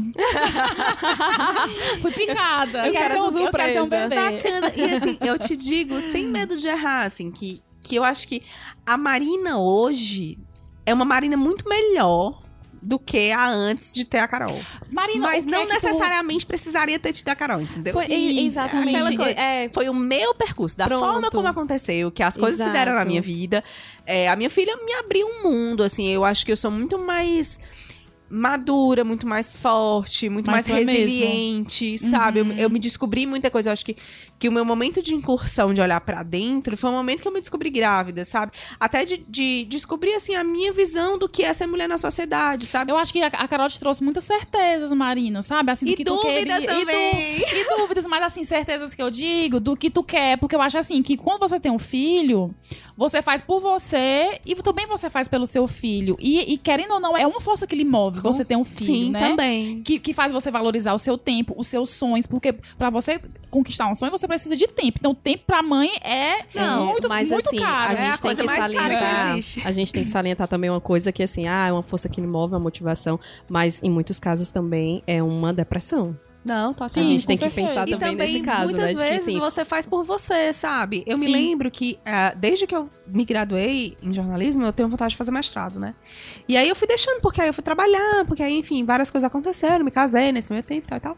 E aí, quando a Carol tinha mais ou menos um ano, eu quis de novo tentar o mestrado, porque várias amigas iam fazer a seleção também, a gente tava meio que naquela vibe, todo mundo só falava nesse rolê. E aí eu quis muito, só que aí eu não consegui de maneira nenhuma sentar e escrever um projeto. Eu escrevi um projeto podre, que tinha, sei lá, sete páginas, precisava ter 15. Não consegui estudar pra prova, não consegui nem me inscrever pra seleção, porque pra você se inscrever você já tem que estar com o projeto pronto. E isso foi uma frustração enorme pra mim no ano, porque essas minhas duas amigas que estavam fazendo a seleção passaram na seleção. E eu fiquei Uhum. pro ano que vem. E aí eu me lembro que o mestrado passou a ser uma coisa que eu faria por mim. Que não era a Marina, esposa do Torinho, que não era a Marina, mãe da Carolina, que era a Marina profissional, que tem ambições, que existia pra aquele turbilhão todo, que tinha sonhos, e que aqueles sonhos estavam ali. É, não existe mais você voltar a ser o que era antes, você nunca mais vai voltar a ser a mulher que você era antes de ter um filho. Eu acho que é uma das expressões que eu mais odeio do mundo da maternidade é essa de voltar pro corpo. Seu corpo não vai voltar, Ai, gente. gente, Porque cruel, passou uma é criança cruel, é ali, cruel. sabe? E eu não, não falo nem de peso, de magreza, de tudo. É a forma do seu corpo. É Essas forma... artistas que, que tem, que É, tem crianças antes- seis gente, meses depois tá na boa O forma, antes gente, e é o muito depois. cruel. O antes e o depois da, de- É horrível. do Instagram, de, de mãe. E a, a gente vive falando, né? De você dizer tá magra. Né? É, não, é um Ai, tu tá elogio. tão magra. Tipo assim, che- che- a pessoa volta de licença maternidade, a primeira coisa que falam pra ela é, nossa, tu tá magra. O cara pergunta como é que ela tá, É. como é que tá o bebê, E é ela tá se se, ela- se sentindo ela precisa, se ela precisa de ajuda de um trabalho, aí vamos por reunião e tal. Ai, tá magra. Cara, tu vai reduzir uma mulher que acabou de ser, de ser mãe a um padrão físico. E, gente, assim, tipo, sejam bacanas com as mães, sabe? Isso que eu ia te perguntar, Marina, porque uma coisa que eu, que eu sempre, apesar de não ser mãe, eu sempre procuro ter empatia com as mães. E eu queria te falar como é que uma não mãe pode ajudar uma mãe. Eu lembro que eu tinha, que eu, que eu tinha uma vizinha que um, que um dia ela me chamou eu segurar a filha dela pra tomar um banho. Meu marido dela tinha viajado, ela falou: Tu pode ficar com minha neném só pra eu tomar um banho? Eu fico. É isso. Como, como é, É como, como é isso. que uma não mãe pode ajudar uma mãe? Eu acho que a primeira coisa é, uma não mãe pode ajudar uma mãe falando sobre coisas que não são maternidade. Lembrando a ela que ela é alguém para além da maternidade. Isso ajuda bastante. É, chamando pra fazer coisas, sabe? Tipo, vamos num shopping, é, vamos fazer alguma coisa. Vamos no bar. Vamos no bar também. Eu já fui, inclusive, pro bar com Carol em Salvador e tudo. Carol Biriteira desde Carol criança. Briteira desde criança. É, A minha mãe me levava pro bar. Ah, gente, Deixar de viver, os pais, os pais só ensinam o que eles sabem, né? Então. E aí também, é se dispondo a ficar com criança, sabe? Eu já tive várias amigas que, que fizeram isso por mim, assim, de tipo, vai, vai, faz alguma coisa, eu tô aqui quando iam me visitar, principalmente nesse momento Ai, do tem muito hoje em dia do, tipo, chega lá em casa, lava uma louça. Gente, né? eu não, eu Isso, não, Tem um negócio assim, isso. sabe? eu não esqueço nunca mais um dia que Livinha e Luísa foram me visitar. Carol tinha uns dois meses, eu acho. E aí lá você vê a Livinha com sapatos pra gente não ir. Um, um Eu sapato um assim. sapato. Eu, O que, que eu vou dar pra Marina? Eu falei, eu vou dar um Que- sapato. e que eu achei incrível, porque tipo, é, não era uma coisa nada remetente mundo da maternidade. Tipo assim, amiga, você é alguém fora isso tudo. Está aqui um presente pra Vá passear no condomínio de, casa. É. sapato. E aí ela me deu um sapato de presente. E a Luísa trouxe um monte de comida, assim. Foi. Sabe? Ela trouxe várias coisas que ela tinha feito. E aí as meninas chegaram lá e, tipo, a Luísa lavou minha louça, que tava lá suja. E a gente Perfeito. desceu, ficou no parquinho com a Carol e tal. E aquilo ali pra mim foi um, um momento assim, tipo, meu Deus do céu, tô Deus é auge. top. Sim, Deus é né? top. Porque foi muito simples, porque. E extremamente importante pra você naquele momento. Total, e Eu assim, já vi um você... As pessoas entram na sua rotina, porque eu tenho sempre essa, essa coisa de que eu tô sempre atrapalhando com as É. minhas demandas, assim. Porque, E que por você exemplo, tá sempre falando da sua filha. Exatamente, assim, mas a- a- parece assim que você tá sempre com um turbilhão de coisas, né? Eu falo assim, ah, Aline, ah, vamos gravar o podcast. Eu, vamos, amiga, mas por favor, não atrasa. Porque assim, Eu falei, cara- Caio, ó, a Marina falou que o tempo dela é caro. Então, sete horas em ponto. Aí eu fico O assim, tempo porque... dela é Carol. É, Exatamente. Exatamente, porque eu fiquei pensando assim, não, gente, porque aí eu tenho que estar em casa pra Carol dormir, porque ela só dorme comigo, ela não dorme com o Toninho, porque ela ainda Sim, tem é aquele... todo um desenho do ela ainda tem aquele medo de eu não voltar, entendeu? Quando eu Sim. saio. Então, assim, tudo isso eu fiquei pensando assim, meu Deus, eu sou uma pessoa que demanda muito e é chato isso, Olha, a mulher ela sabe? já tem um complexo chiquitita. Dá, mas eu fico... Eu tinha muito complexo chiquitita. Eu não dormia, Eu não, fico, não gente. Eu- pregava eu também o olho se a minha mãe eu também estivesse em casa. Tem. Ela tem, mas ela tem dois anos, né? Então ela É. tá aprendendo que a mamãe vai, mas a mamãe volta. Daqui um tempo ela não vai. Daqui a tempo ela vai, mãe, vai-te embora. É. Vai gravar uns podcasts aí. E aí, assim, é, a mãe tem muito isso, né? De que ela tá sempre cheia de coisas, a criança tá sempre ali, você tá ali, mas você não tá. E aí era numa fase que eu tava naquela fase do puerpério, sempre descabelada, sempre maluca. E aí as meninas chegaram e eu me senti gente de novo, sabe? E aí é muito precioso. Eu acho que isso é a principal coisa. Eu amo as- quando as minhas amigas me chamam pra fazer alguma coisa e entendem os meus horários, sabe? Sim. Respeitam, por exemplo, assim. Hoje é, eu não tô trabalhando formalmente, né? Eu tô no mestrado, tô em dedicação exclusiva pro mestrado. Então, as minhas horas de tudo é quando a Carol está na escola, que é o apoio que eu tenho no dia a dia. E aí eu tenho todos os dias, de 7 da manhã às 3 da tarde, eu tenho aquela janela que eu posso fazer tudo, mas nesse tudo eu preciso ir para as minhas aulas no mestrado, eu preciso estudar as minhas coisas no mestrado, porque o mestrado é muito mais você do que você estando em aula. E ao mesmo tempo, muitas vezes, sei lá, eu quero, vamos almoçar. Aí eu sempre falo, gente, eu tenho que estar em casa a hora tal, Sim. sabe? Não atrasa. Eu acho que isso é uma ajuda muito grande, você entender que não é frescura, que É. não é Aham. Sabe, é tipo assim, é realmente uma demanda que você tem. Eu lembro demais de, de uma amiga minha que, que veio. Ela não mora aqui, ela mora em São Paulo, a Juju Diógenes. E aí ela mora lá, Uma E é- fofa. maravilhosa. Aí ela veio pra cá, ela não tem filho, né? Solteira e tal. E aí ela. Ela meio que marcou uma praia, mas não, não marcou. E aí ela me avisou em cima da hora. E eu me chateei porque eu tinha toda uma logística pra fazer. E ela não entendeu por que, que eu tava chateada. E aí, depois, assim, quando caiu a ficha dela de que eu não sou dona do meu tempo, eu não sou dona da mais da minha vida, tem uma pessoa que depende de mim pra literalmente tudo. Ela falou assim: amigo, me desculpa, sabe? Assim, eu vou, tentar É. não fazer isso e tal. E foi um momento, assim, que eu pude conversar, de mostrar a realidade da minha vida pra ela. E ela pôde entender que ela falou assim: cara, agora eu enxergo de outro jeito, sabe? E toda vida que ela vem de, de São Paulo, eu sempre quero encontrá-la, porque, enfim, é uma das minhas melhores amigas. E ela sempre manda, assim, mensagem tipo: olha, eu vou chegar dia tal, hora tal. Vamos, vamos se ajeitar pra dia, esse dia, hora tal. E aí, pra gente conseguir se programar, porque tem outras mães no grupo, né? Eu e a Rafa. E aí, ela sempre dá aquele jeito da gente conseguir se programar com antecedência. Eu acho que entender isso, eu, eu me senti compreendida, eu me senti Já, é- já é uma acolhida. empatia, né? É uma coisa que pra mim é muito importante. Eu escutei uma vez num podcast que eu ri muito, mas depois eu fiquei, caramba, doido, que, que foda. É, a menina ela dizendo que ela tinha voltado da licença maternidade e ela tinha meia hora depois do almoço pra, tipo, fazer o que ela quisesse, né? Normal. Aí ela pegou e falou que ela foi pro salão depois de seis meses. Que ela foi fazer as unhas depois de seis meses. Você não E sabe ela, o que é. e ela falou: Eu odeio salão, mas eu fiquei tão feliz em ir pra aquele salão e gastar meia hora no salão fazendo as unhas. Cuidando e eu, dela, caramba, né? aí, aí as outras começaram: Gente, eu fiquei feliz pegando o ônibus. tu acredita? E eu, caramba, e eu rindo, mas depois eu, eu fui, foi caindo a ficha. Eu, caralho, doido, que foda. Você tem, você tem saudade das coisas que você odeia. É. Porque Não, você- E você descobre prazeres onde você não Não imaginava, tinha, né? porque Ir pro salão, você não estava Andar de ônibus. Eu nunca gostei de dirigir. Nunca gostei, até hoje eu não gosto. Inclusive, eu sou super contra a cultura do carro, assim. Mas aí eu. Eu sempre detestei, mas agora é o momento que eu fico sozinha. É. Que eu posso colocar a minha música no volume 50. Que eu posso escutar, tipo assim, de Pure Jam, The Strokes, as bandas que eu mais gosto, tipo Ludmilla, entendeu? Sabe? Ninguém vai me julgar. Eu tô ali no meu momento, não são as músicas da Carol. Então, assim. é porque. A galinha. Exato. Baby Shark. tu, tu, tu, tu, Porque o Baby Shark é aquela coisa. Um dia desse, um amigo meu tweetou assim: Ah, você ser pai é você tá no, no meio do trabalho e cantar Baby Shark e mundo Fiquei, caramba, é muito isso, sabe? E, e é, é bem é, essa coisa, né? A vida vira em torno do bebê. Então, Sim. em algum momento você tem que parar pra pensar que você é uma pessoa também. E eu gosto de lembrar que, tipo, eu sou a Marina profissional, eu sou a Marina que estuda, eu sou a Marina amiga da Lívia e da Jane, eu sou a Marina, sabe? Então, Que gosta de beber, que gosta, que gosta de, sair, beber, que gosta de falar putaria. contra o. Bolsonaro. A Que Marina, odeia a o é a Bolsonaro. que mais gosta de falar de putaria. Ah, total, sempre Ou fui. baixaria. Eu sou, eu sou totalmente aquela amiga que, assim, eu sou totalmente também essa pessoa, sabe? Eu sou, sou para além da mãe da Carol. E eu gosto muito de descobrir qual é o meu padrão. Isso foi também um exercício de Ah, isso é muito grande, porque existe o padrão da mãe, da mãe não sai mais, a mãe não não sei o quê. E, e para mim, é, foi saudável descobrir que eu gosto de continuar fazendo certas coisas, que outras não fazem mais sentido, mas que eu gosto. Por exemplo, assim, sair, beber, eu gosto pra caramba, gosto pra caramba de beber, então eu gosto de, de ter esse momento de lazer, de ter esse momento de conversar.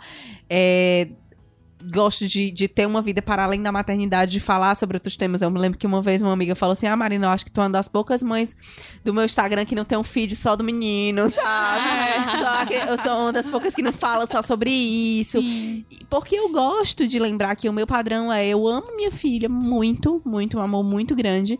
Mas eu tenho outros planos de mim E eu me amo mesma. também, né? Eu me amo, eu estou me descobrindo, então eu gosto de várias outras coisas. E tô ali vivendo esses, esses momentos todos. Então, acho assim que ser mãe da Carolina também é um papel que eu exerço, mas eu sou várias.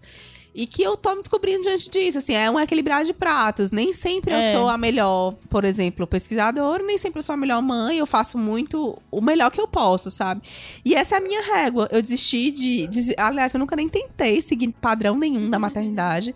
E passei a me humanizar mais. E é engraçado como isso mudou, assim, a minha, minha percepção das outras mães do mundo, sabe? Hoje em dia eu tenho. Uma mulher que fala que é mulher mãe, eu tenho todo o respeito do mundo. Principalmente as mulheres mães que têm algum tipo de empreendimento, assim, autônomas, Nossa, trabalham. é mesmo. Caramba. Sabe? Porque é muito difícil, assim. E, e eu passei até. a- As mães falavam um clichê que é meio verdade, que elas falavam assim: ah, quando você for mãe, você vai entender. Isso é meio verdade, porque, assim, primeiro que você não é obrigada a ser mãe pra não entender nada na vida. E segundo, que, assim, eu acho que o que você vai fazer, que pelo menos foi o que aconteceu comigo, é entender sua mãe como uma pessoa extremamente humana. Sabe? É- é- hoje eu olho pra can- tanta coisa que eu olho da minha mãe que eu acho que ela fez, entre muitas aspas, errado, mas que eu olho e penso assim, cara, ali a minha mãe tava dando o melhor dela. Isso. Era o que ela acreditava ser o melhor, sabe? Então, é muito esse percurso também da mulher. Eu, eu acho que se a gente for pensar a mulher num contexto histórico, as mães da gente tiveram filhos numa realidade, numa sociedade que colocava muita pressão nelas terem esse estereótipo da mãe, da mãe perfeita, da mãe que não faz mais nada de errado, da mãe que tá sempre sóbria, da mãe que tá sempre, tipo, vestida de forma tal, equilibrada, super sábia, super paciente e tal. E, e as mães a gente tinha muito essa pressão. E eu nasci numa geração, estou numa, inserida numa geração de mães que usam as redes sociais, que falam a verdade, que quebram silêncios. Eu me lembro assim muito que eu conversava muito com a minha mãe quando ela assim que Carol nasceu, porque ela ia muito na minha casa pra me ajudar, né? E aí eu lembro que uma vez eu tava muito mal, assim, triste, chorando, aquela coisa, o peito machucado, o bebê que não dormia, enfim, muito cansaço. E aí eu falei assim, mãe, a senhora nunca me contou que era assim. Por que, que a senhora nunca me contou que era assim? E ela disse, ah, minha filha, porque é normal, porque vai passar, porque todo, toda mulher passa por isso. E aí eu lembro que eu tive uma conversa muito madura com ela. Eu falei assim, mãe, o que, que a gente naturaliza como normal? O, que esse sofrimento é normal? É normal eu não conseguir falar? É normal agora eu não sentir amor? É normal? O que é? Vamos conversar sobre isso? E foi a primeira vez que a minha mãe começou a pensar sobre coisas que a maternidade dela não permitiu que ela pensasse. E que ela eh, começou até a me falar coisas, assim, Uhum. tipo, por Nossa, exemplo, isso é muito forte. eu lembro que, que uma vez eu pedi pra ela pra, pra sair com o Torinho, só eu e ele, assim, pra gente ter um date, né?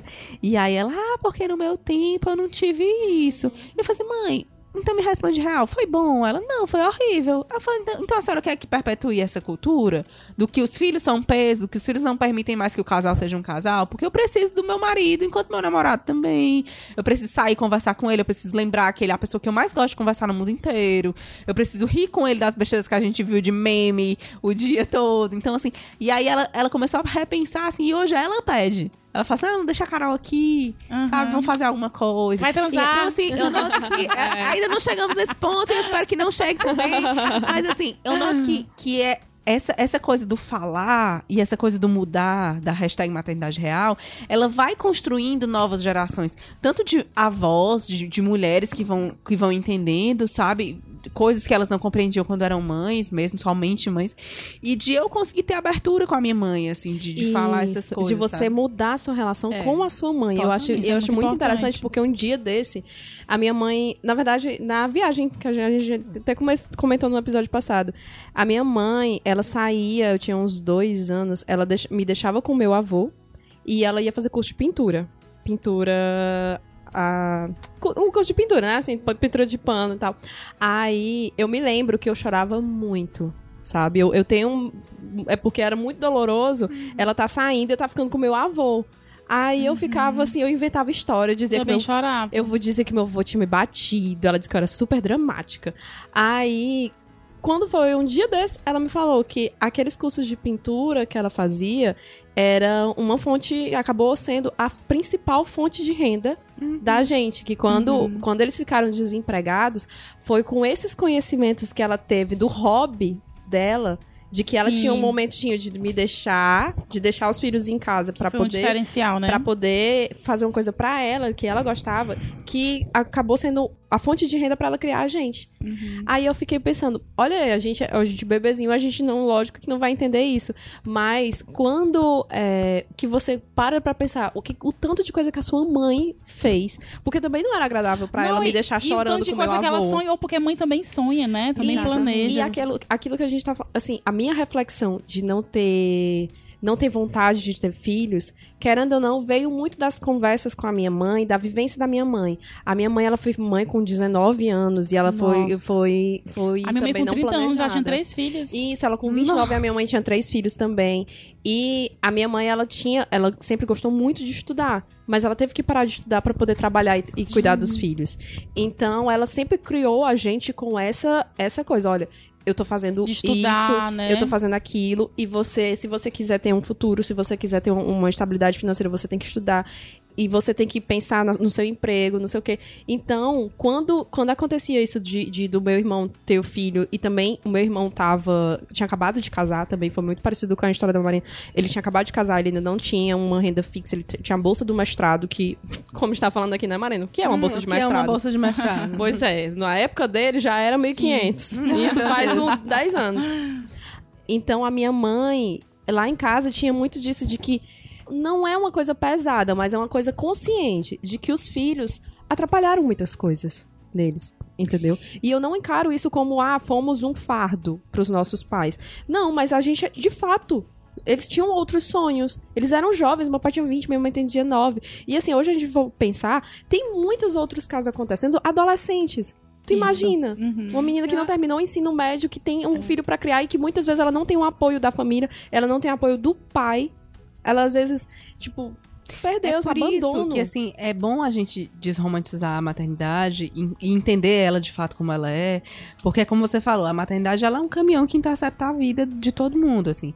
E se você olhar num panorama histórico, a maternidade durante muito tempo foi um, um- sistema de controle da mulher. Total. Porque a mulher não saía de casa. E Sim. até mesmo assim, puxando a sardinha pro que eu pesquiso, que é o movimento feminista, mas assim, se as mulheres não tivessem ido às ruas pedir políticas públicas como creches públicas, como se elas não tivessem ido reivindicar, não, eu preciso trabalhar, que é uma das faces do feminismo, eu não vou entrar porque o tema não é esse, mas assim, as mulheres, quando elas fizeram isso, ela- elas estavam reivindicando aquilo de que eu não vou ser só mãe, só mãe. Isso, isso. Sabe? E isso é muito pesado, porque assim, a, a mulher se colocou essa figura que a gente já discutiu bastante aqui, do, de que a mulher, ela nasceu pra ser mãe, de que existe um instinto materno, de que é o maior amor da vida da mulher, de que toda mulher sonha em ser mãe, porque ali era como se fosse o fim da linha. A mulher tinha filho e ela não saía mais de casa. É- Era aquela coisa. Quando as mulheres começaram a reivindicar creches públicas e sair pra trabalhar, a primeira coisa que veio em contrapartida foi e aí que vai ficar com os filhos, sabe? Como se a mulher tivesse se desincumbindo de uma coisa. E era um fardo tão pesado pra mulher sozinha cuidar do filho, porque aí o pai era aquele que não entendia que ele também estava inserido num contexto de casa e que ele era responsável pela casa e pelos filhos. Então, virava a única função da mulher. Então, a mulher não tinha uma carreira, ela não tinha sonhos para além daquilo. E aí, os filhos cresciam, saíam de casa e a mulher ficava dependente do marido. E aí, isso dava ensejo pra um monte de coisa, inclusive coisas muito ruins. Sim. Como a mulher querer, por exemplo, sair de uma relação e não conseguir, porque ela não Sim. tinha renda. financeira, emocional. Então, assim, hoje o que eu vejo que esse movimento de maternidade real, que eu me insiro muito nele, que se coloca pra quebrar esses padrões, porque ele se coloca pra gente conseguir quebrar com essa maternidade que é meramente um controle, sabe? Mas que eu posso viver a minha maternidade dentro de todo esse contexto de que essa é mulher, do que essa mulher enquanto um ser social, e eu tô aqui inserida nisso tudo, e ser mãe não é tudo que eu sou. E eu acho muito importante levantar essa bandeira, sabe? De dividir as coisas, de ser mais do que mãe, por isso. Porque eu defendo que uma mulher ela tem direito de ser tudo, inclusive profissional. Eu ainda Sim. tenho muitos planos profissionais, assim, eu quero construir uma carreira acadêmica, eu quero conseguir sair de casa pra tomar um café com as minhas amigas. E, por exemplo, agora o Torinho tá em casa com Carol, porque também é função dele, também é obrigação dele. E conseguir entender sem culpa que eu posso fazer isso. Porque eu não Sim. sou sua mãe. Que por muito tempo as mães ficavam assim: ah, você vai deixar sozinha com o pai, como se a mãe tivesse. Ai, fosse um ser iluminado que soubesse de tudo. Não, e como se o pai fosse Sabe? incapaz de cuidar da criança. É Exatamente. totalmente Então, assim, capaz. Eu né? acho que a gente conseguir separar essas coisas e conseguir humanizar de novo essa mulher pra saber que não existe a entidade mãe, não existe assim o unicórnio que é uma mãe. E não existe o Sim. demônio da não mãe. E não existe o É, demônio da não mãe, porque assim, isso. uma mulher ela pode decidir. Eu, eu garanto que uma mulher que decidiu que ela não quer ser mãe, ela sabe amar assim, ela vai Não, amar outras Claro, pessoas. Claro, Quando eu- quando ela eu pode digo- se completar. assim. Exatamente. Quando e, eu assim, digo que eu não quero ser mãe, aí todo mundo endemoniza e eu digo, mas eu adoro criança. Eu adoro Sim. participar da criação de crianças. Eu amo estar com meu sobrinho. Eu gosto de ensinar do mais básico até como mandar GIF no WhatsApp. Eu amo participar É disso, eu isso. amo essa criação. E quando a Marina falou de- das coisas que ela aprende, é emocionante quando, até mesmo quando o, o meu sobrinho tem 10 anos hoje, mas quando eu ensinei a ele a mandar GIF no WhatsApp, ele me perguntou: Tia, como é que escreve bird? Aí eu olhei assim, Bird. bird. Aí eu. Tu sabe o que é bird? Aí ele, sei, pássaro. Aí eu disse assim, mas vamos lá, como é que escreve? Aí o, B- o som do B, o som do I. Aí ele, I, parece A. Aí eu, I, é I. Aí botei não sei o que, não sei. Quando ele aprendeu, ele ficou brincando horrores, procurando Uhum. gifs de passarinho no, no WhatsApp. E eu fiquei olhando aquilo ali, aquela sensação de, meu Deus, eu ensinei uma coisa tão besta pra uma criança, mas eu tô tão feliz. É, é um, é, um, é um encanto, né? Eu tô tão feliz e, tipo assim, eu gosto disso, assim. Por isso que eu não, eu não digo, eu vou ter essa opinião pro resto da vida. Pode ser que daqui a pouco eu queira Claro. adotar. E vai ser ótimo eu participar Com da criação de, de uma pessoa que eu vou Não, poder criar, entendeu? É, é aquela coisa, é um universo que te ensina milhões de coisas. E, e, assim, é, é fascinante, mas eu nunca vou ser, você nunca vai me ver fazendo isso. Se a pessoa que diz, ai, amiga, tu tem um filho, vai ser mãe. É tão bom. É, tão bom, porque eu acho É. assim, é um convencimento pastoral do seu. filho. É uma experiência sua. É. Quando você tem filho, vai ser você e seu filho, você e você mesma, sabe? Então, é uma coisa que você vai ter que enfrentar e, e ter que construir dentro de você sozinha. Eu detesto essa coisa e rechaço muito isso do- das pessoas casam, as pessoas têm um relacionamento instável e fica cobrando filho, porque você não precisa ter filho mesmo na sua vida. Você tem que se convencer disso, até porque, gente. A prova tanto que essa coisa de, ai meu Deus, a mulher nasceu pra ser mãe, nananã, não existe. É que tem, tem mulher mesmo que, tipo, criou o filho da forma como ela como ela conseguiu dentro de todo um contexto de saúde mental que não existia, porque talvez ela foi obrigada a ser mãe. E que isso não faz bem pra criança. Então, assim, é, aquela coisa. isso mesmo. Qual é a pessoa que eu quero colocar no mundo? Eu não quero só colocar pessoas. Eu quero. Eu acho que a minha maior expectativa, se é que eu tenho direito de ter alguma, porque a Carol ela tem totalmente liberdade pra ser o que ela quiser ser, mas a minha expectativa em relação a ela é que ela seja uma pessoa boa pro mundo, boa para as pessoas É. que estão em volta dela, que ela faça diferença no ambiente que ela tá, de ser uma pessoa positiva, sabe? Uma pessoa que agrega, uma pessoa que acolhe.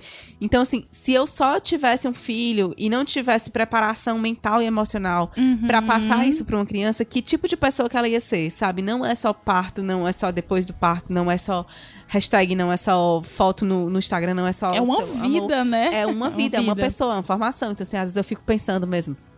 É, desculpa falar esse nome aqui, mas de novo. Mas eu fico pensando, por exemplo, a gente brinca muito com isso, mas os filhos do Bolsonaro, por exemplo. Eu acho ele pessoas extremamente problemáticas. E eu fico pensando assim, poxa vida, qual foi a infância que, esse- que essas pessoas tiveram, sabe? Qual, qual foi o tipo de criação? De um pai que já tem uma cabeça meio bizarra e aí passava isso pros filhos, do, do ser machão, a, a masculinidade tóxica, aquela coisa toda. Ideias muito engessadas, sem permitir que os filhos pensassem em outras coisas. Então, assim, qual é as pessoas que a gente tá colocando no mundo, assim? Quando eu parei a Carol, eu, eu pensei assim que eu queria colocar um ser humano de qualidade no Sim. mundo, sabe? E hoje eu me orgulho muito, assim, de ter uma filha, por exemplo, besteiras, assim, mas eu ensino minha filha a dividir os brinquedos dela com outras pessoas. E, e quando meu sobrinho chega lá em casa, que eu também sou tia, né, minha irmã, tem um filho que é mais novo que Carol, é um ano, tem um ano e um pouquinho, um ano e três meses. Quando ele chega lá, eu gosto, assim, de falar assim, filha, escolhe um brinquedo pra dar pro Miguel, sabe? De Sim. presente. Eu, então, dela dividir o que ela tá brincando. Mas é isso. E aí eu fico pensando, é isso que eu quero fazer com a maternidade. Não é só parir, não é só pensar nisso em quem é que vai me cuidar de mim no futuro, até porque não é um consórcio, não é um asilo, não é nada.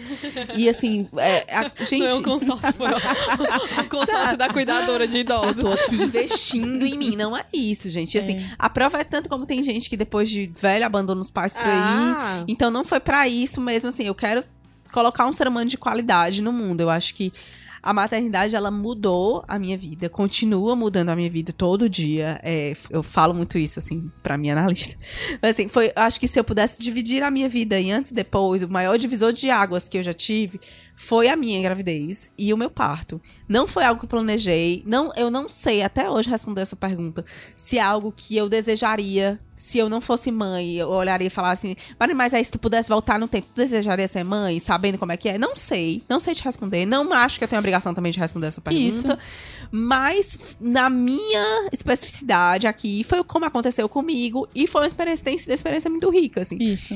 A Marina que hoje olha o mundo pelas lentes da mãe da Carol e que aprendeu tantas coisas sobre si sobre o outro. É, principalmente de olhar para outras mulheres, sabe? Eu tenho muito mais respeito por outras mulheres hoje em dia. É, de tudo isso que eu vivi, eu vejo que, que foi uma coisa que me mudou muito. Talvez eu tivesse vivido com a mesma intensidade outra, aprendido essas coisas de outra forma. Mas foi como aconteceu comigo.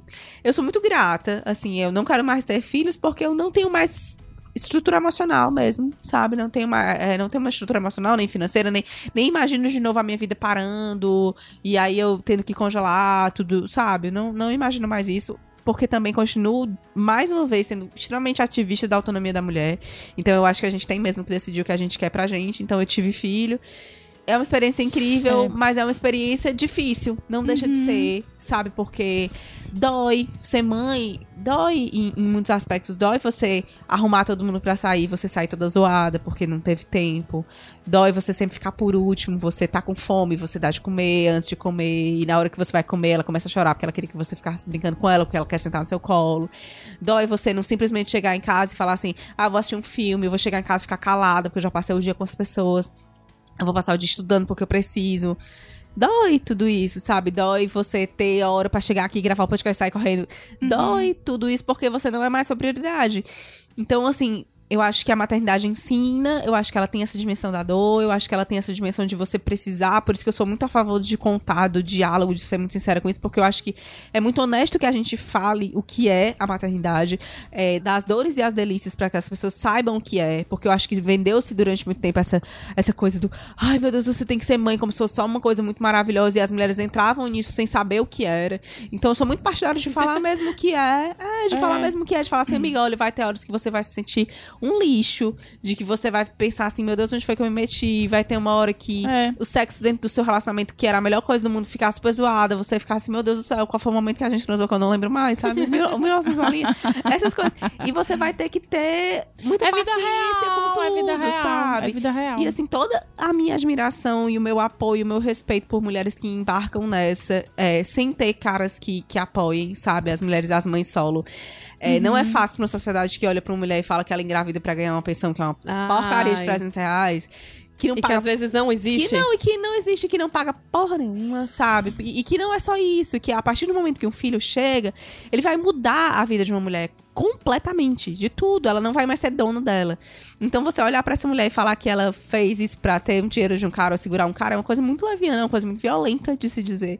E todo o meu respeito por mulheres que levam essa, essa maternidade que já é um rojão, porque eu, eu reconheço meu lugar de privilégio de ter tido esse parto que eu tive, porque eu pude contar com assistência particular, porque eu pude escolher a médica que eu quis, porque eu pude pagar por esse parto, porque eu tenho um marido que é completamente fora da caixa, que é um cara maravilhoso, incrível. Então, assim, que é um companheirão diante disso tudo. Então, eu reconheço todos esses meus privilégios e ainda assim é muito difícil. Então, se eu não tivesse tudo isso, e é por isso que, de novo, eu volto para aquilo que eu falei de não existe universalidade. Então, cada mulher tem a sua especificidade dentro disso. E para ela também vai ser difícil de alguma forma. Sabe? Então, eu acho que você saber ouvir uma mãe, você saber ouvir essas dores e delícias e construir uma maternidade para que mães se sintam acolhidas e saibam que elas não estão vivendo nada fora de sério, que isso acontece, como disse a minha mãe a mim, mas que isso acontece e que a gente pode tirar coisas boas desse suco todo e que as outras mães elas podem escolher, sabe? Tem amiga minha que olha que fala assim, amiga, eu olho para tudo isso, eu acho muito legal, eu amo as filhas de vocês, eu amo quem vocês se tornaram, eu acho massa, sabe? A tua experiência, você virou outra pessoa, mas eu não quero isso pra minha vida. É, eu, eu acho que é eu acho que o que fica, né? E, e aqui para encerrar, eu acho que não é para completar, né? É, é para transbordar.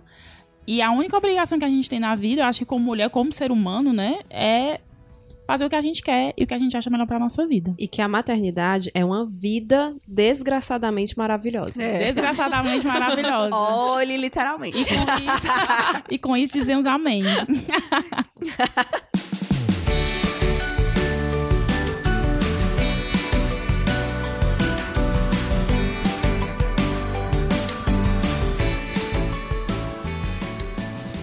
Dica trintona. Dica trintona. A minha dica trintona vai ser VaptVupt. Eu vou indicar um perfil no Twitter e no Instagram da Tulin. Hum, Que o nome é a Carol, Carol Rocha, o nome dela. A Carol, ela é mãe solo. Ela tem um filhinho de dois anos. E ela é totalmente essa mãe que levanta essa bandeira da Marina de mãe real e mãe fora do padrão. Tipo assim, ela vai pra balada, ela fala da vida profissional dela, ela fala dos paquerinhas dela, ela fala de sexo, ela fala de tudo. Então, sigam a Tulin. É uma mãe que eu admiro muito e uma mulher que eu admiro muito. A minha dica vai em um filme que tá no Netflix, não preciso perguntar, tá lá.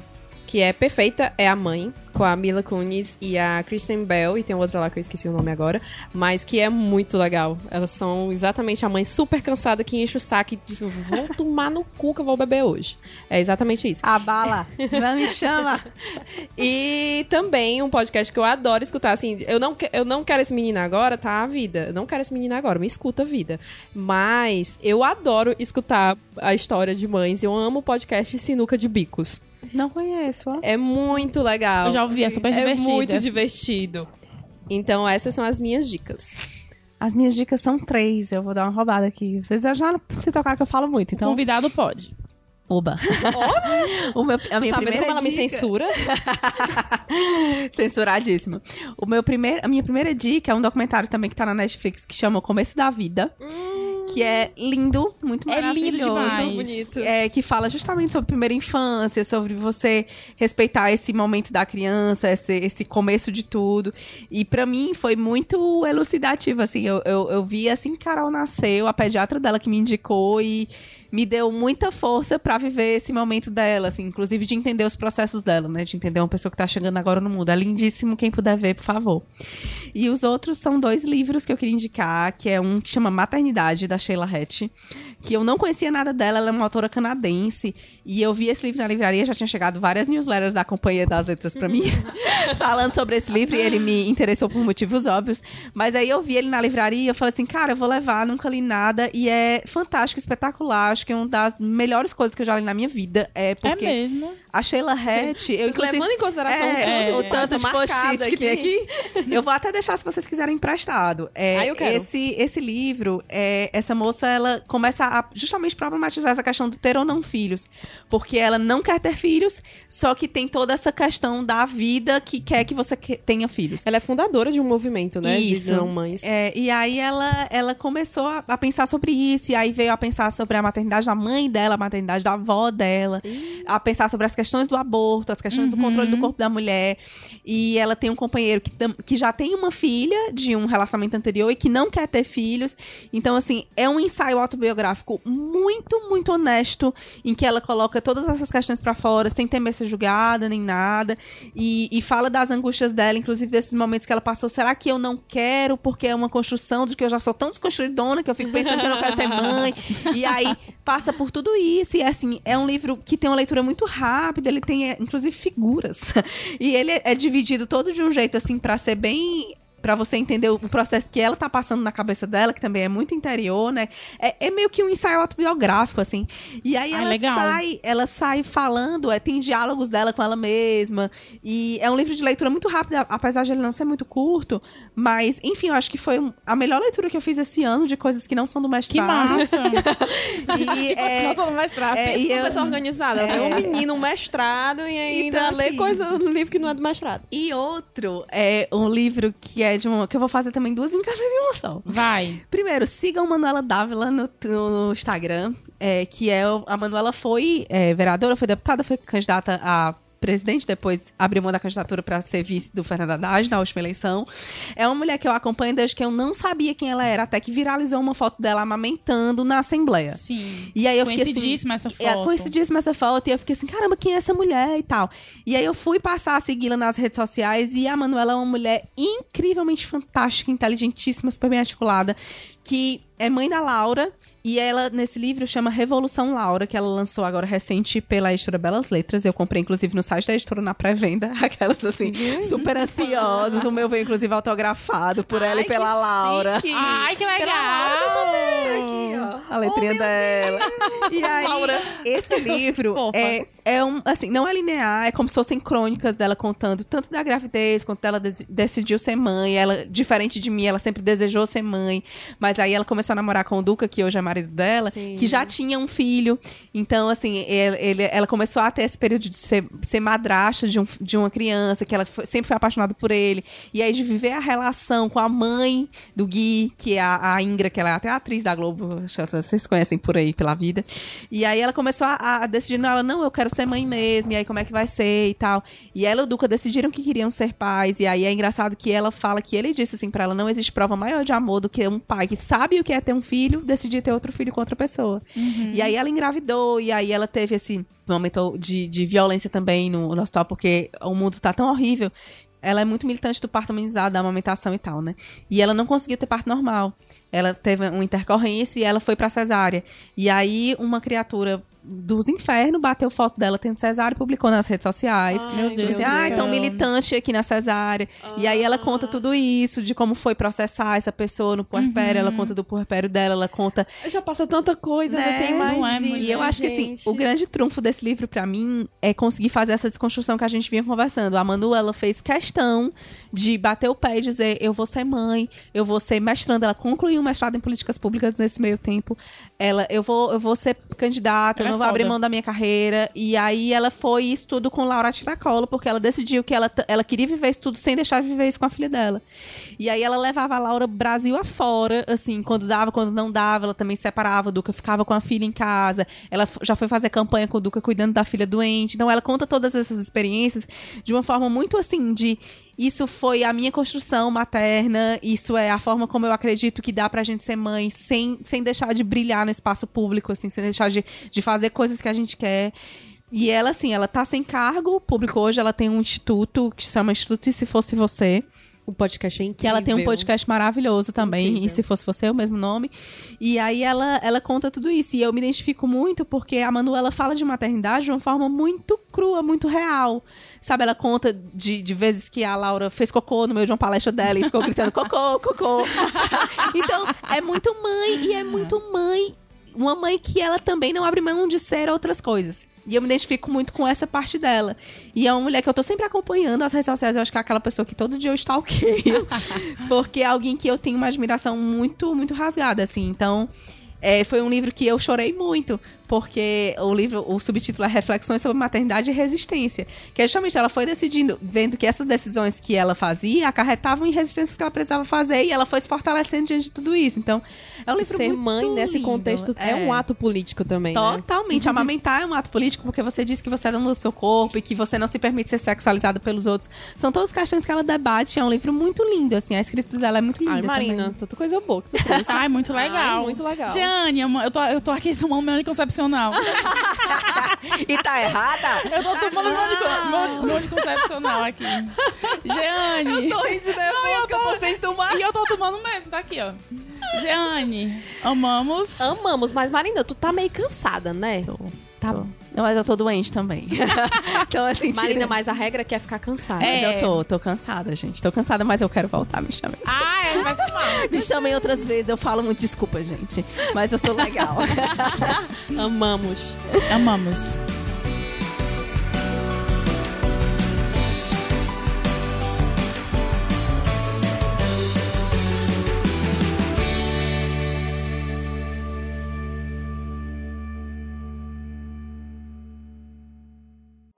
Podcast editado por Caio Anderson.